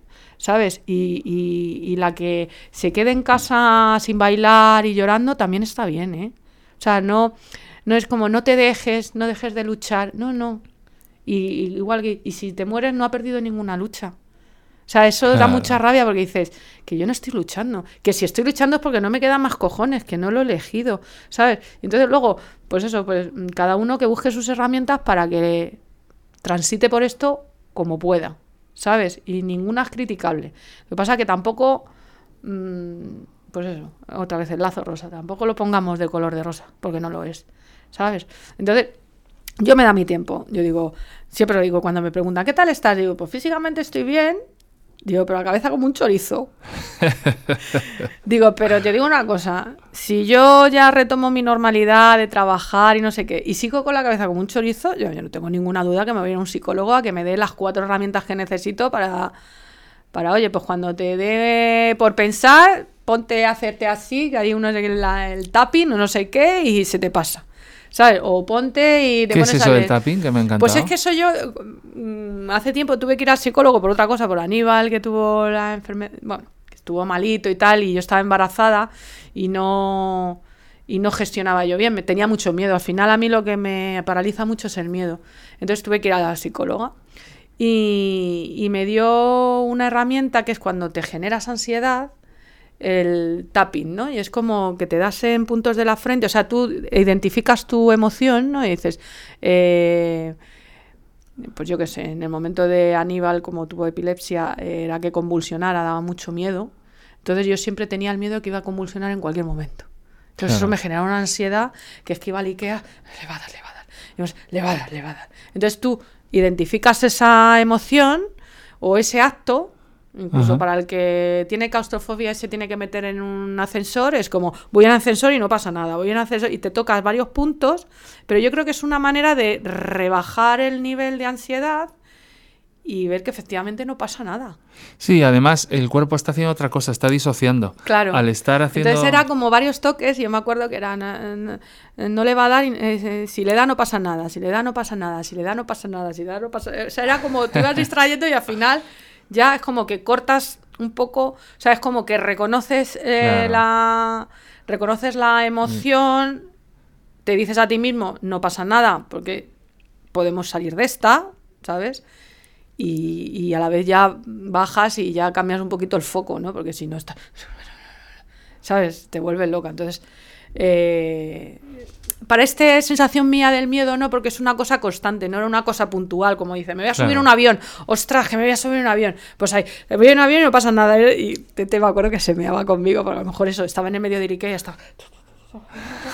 Y ya estás, ya estás. Digo, tío, pues si lo tengo que hacer 20 veces, 20 veces. Y me fue sanando, o sea, no sanando, sino pues esos momentos así que te crees que te va a dar un infarto, pues no te dan. ¿Sabes? Y ves que no pasa nada.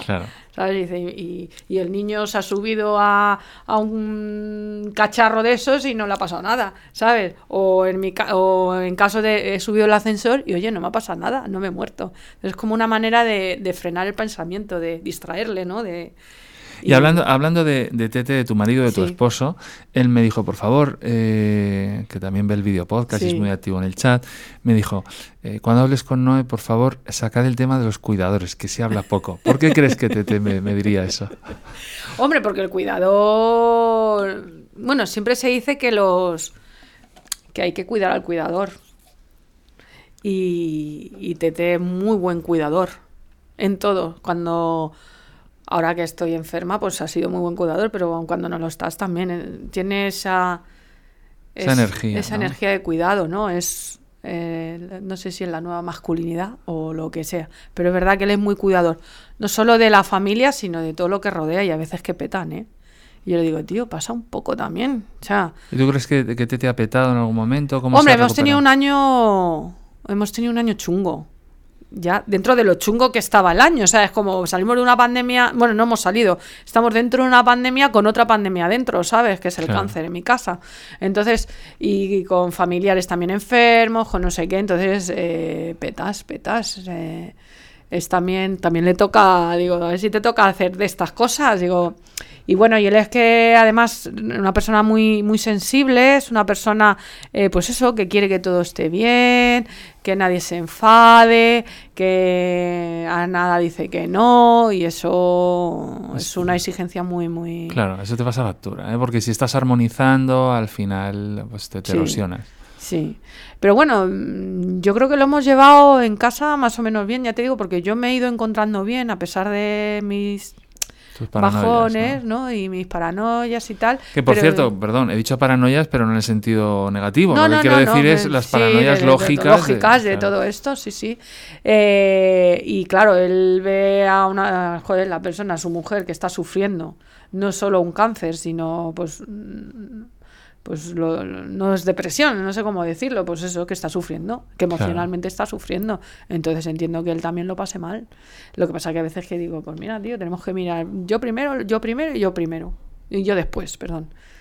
Digo, y tú tienes que hacer un poco lo mismo, salvo aquí con nosotros.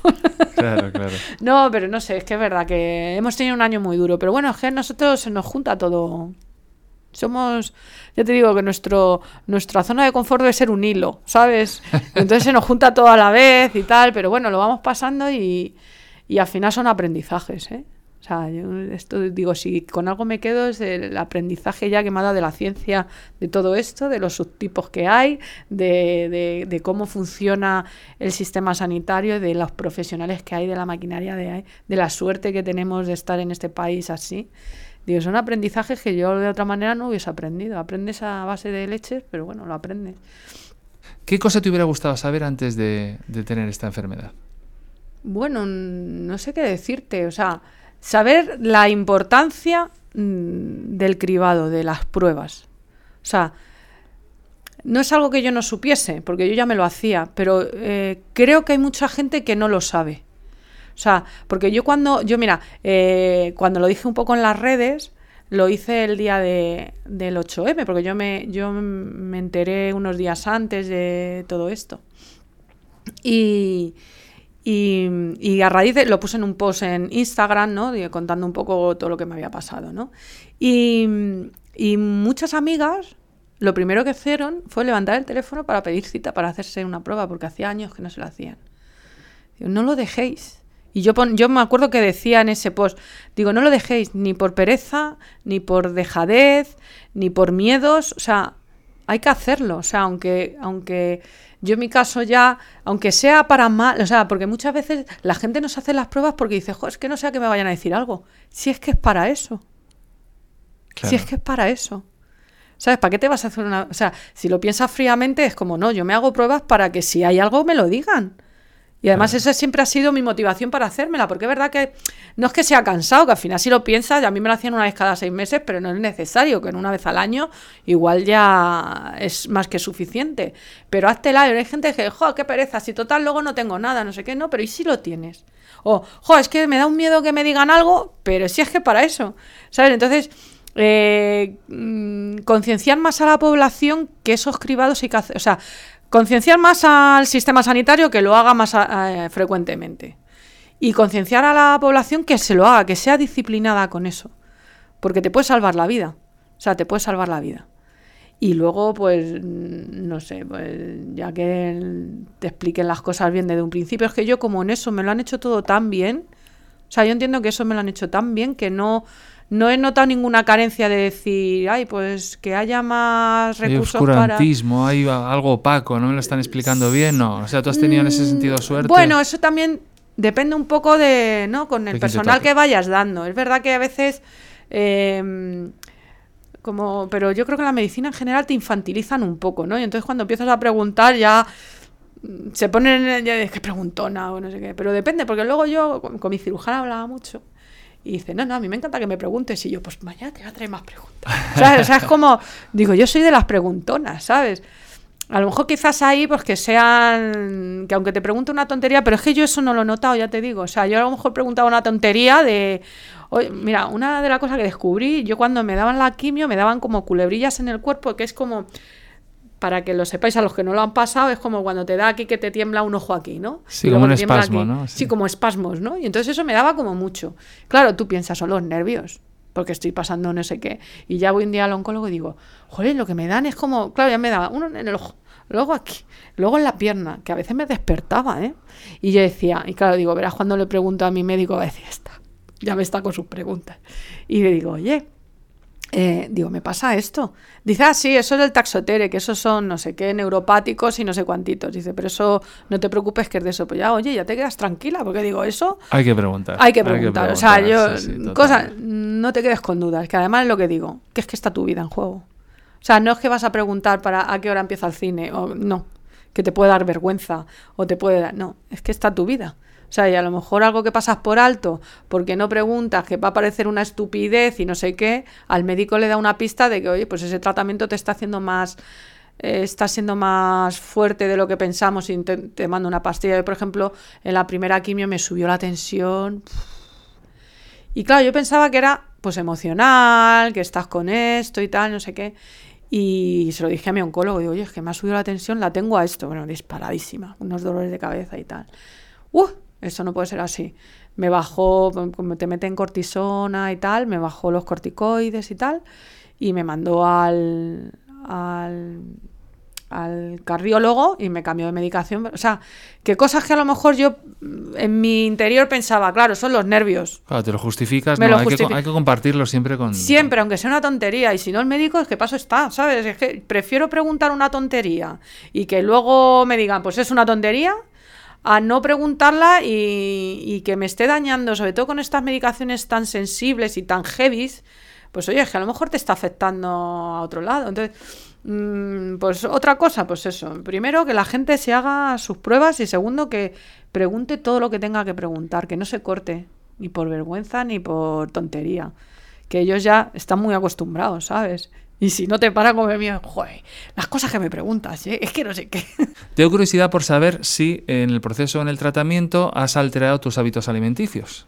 Eh, no, a ver, salvo los días de quimioterapia que luego te encuentras un poco mal, comes al final lo que te apetece. Te apetece normalmente pues como cuando estás con una gastroenteritis así, pues líquidos, o sea, porque la quimioterapia te altera el sabor y entonces a mí me sabía todo a metálico, me sabía mal y hasta el agua. O sea, yo ya las últimas, como son acumulativas, em, ya además pilló en verano ya es que ni agua podía beber porque ya lo vomitaba y tal. Entonces, pues una de las cosas que me hice, pues agua con limón y una infusión de esta de jengibre tal, y muy fresquita y tal, me le iba bebiendo. Pero más allá de eso, no, o sea, yo siempre hemos tenido una dieta mediterránea, muy normalita y tal.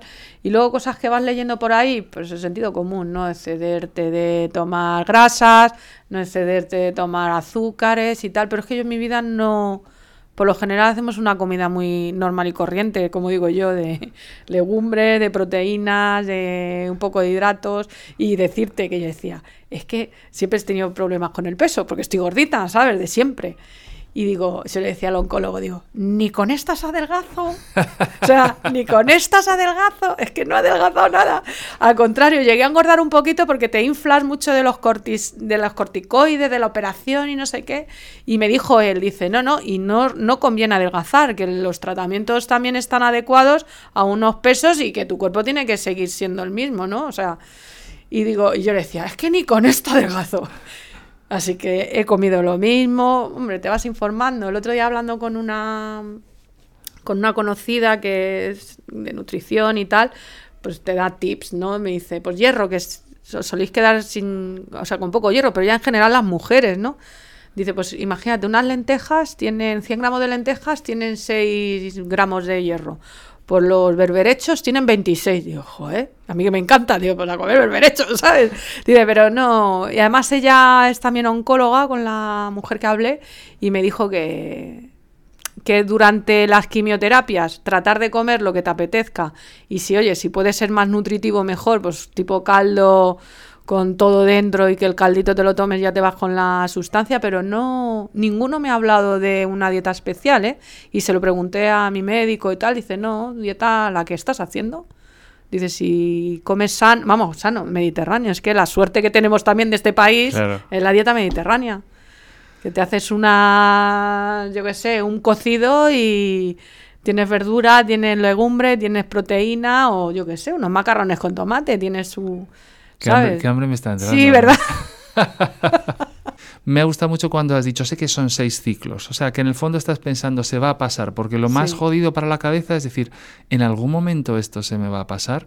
Y el hecho de ir poniendo como pequeñas cosas, tengo seis ciclos, luego tengo este año con los anticuerpos. Yo lo que decía siempre es es importante que te digan el tratamiento y todo para ir haciendo check, digo doble check. Además lo ponía yo en mis estados de Instagram. Radiología, doble check. Operación, doble check. Quimio, doble check. Porque así te animas a seguir. Y ahora tengo que ya hacer el doble check de todo esto, pero bueno, lo voy pasando. Sí, no, es ponerse pequeñas metas, sobre todo vivirlas, disfrutar del proceso hasta donde puedas y, y si tienes que llorar, lloras. Eso, es que no te sientas culpable, ¿no? Sí, sí. Porque de repente te sientas hundido, porque es lógico, ¿no? Hundirte en mm. momentos, ¿no? Sí, sí. Yo, una amiga mía que también lo pasó hace tiempo, me dice, yo cuando iba al médico, yo decía, yo ya vengo aquí, me a cagar y llorar, ¿sabes? Pues, pues igual, si tienes que llorar, lloras, que no... O sea... Al final es tratar de normalizar esto porque tenemos que convivir y como te he dicho es a largo plazo porque esto no es que te curas y ya, sino que ya mi vida ha cambiado pues en los, en los controles rutinarios, en todo. Y no se puede, sí se puede decir disfrutar del proceso, disfrutar de la normalidad que puedes ir llevando esto, ¿sabes? Que yo pues muchas veces yo pensaba, joder, pues que si me voy a morir, qué mierda de vida, me voy a viajar. Digo, no, pero si mi vida es estar con los colegas en el parque tan feliz tomándome un zumo de naranja, claro. porque no ya ni, ni, ni beber, ni fumar, ni nada, ¿sabes? Entonces, como, pues si mi vida es esta, ¿para qué la voy a modificar? Yo quiero normalizar esto de alguna manera y que sea otra enfermedad más y si puede ser ya, pero eso no lo vamos a saber nunca, eh, que no me vuelva a pasar y ya decir, check, y ya hasta luego. ¿sabes? Y doble check. Sí, doble check. Entonces. Nada. Bueno, y charla con. Envío voces con Noelia González. Doble, doble check. check.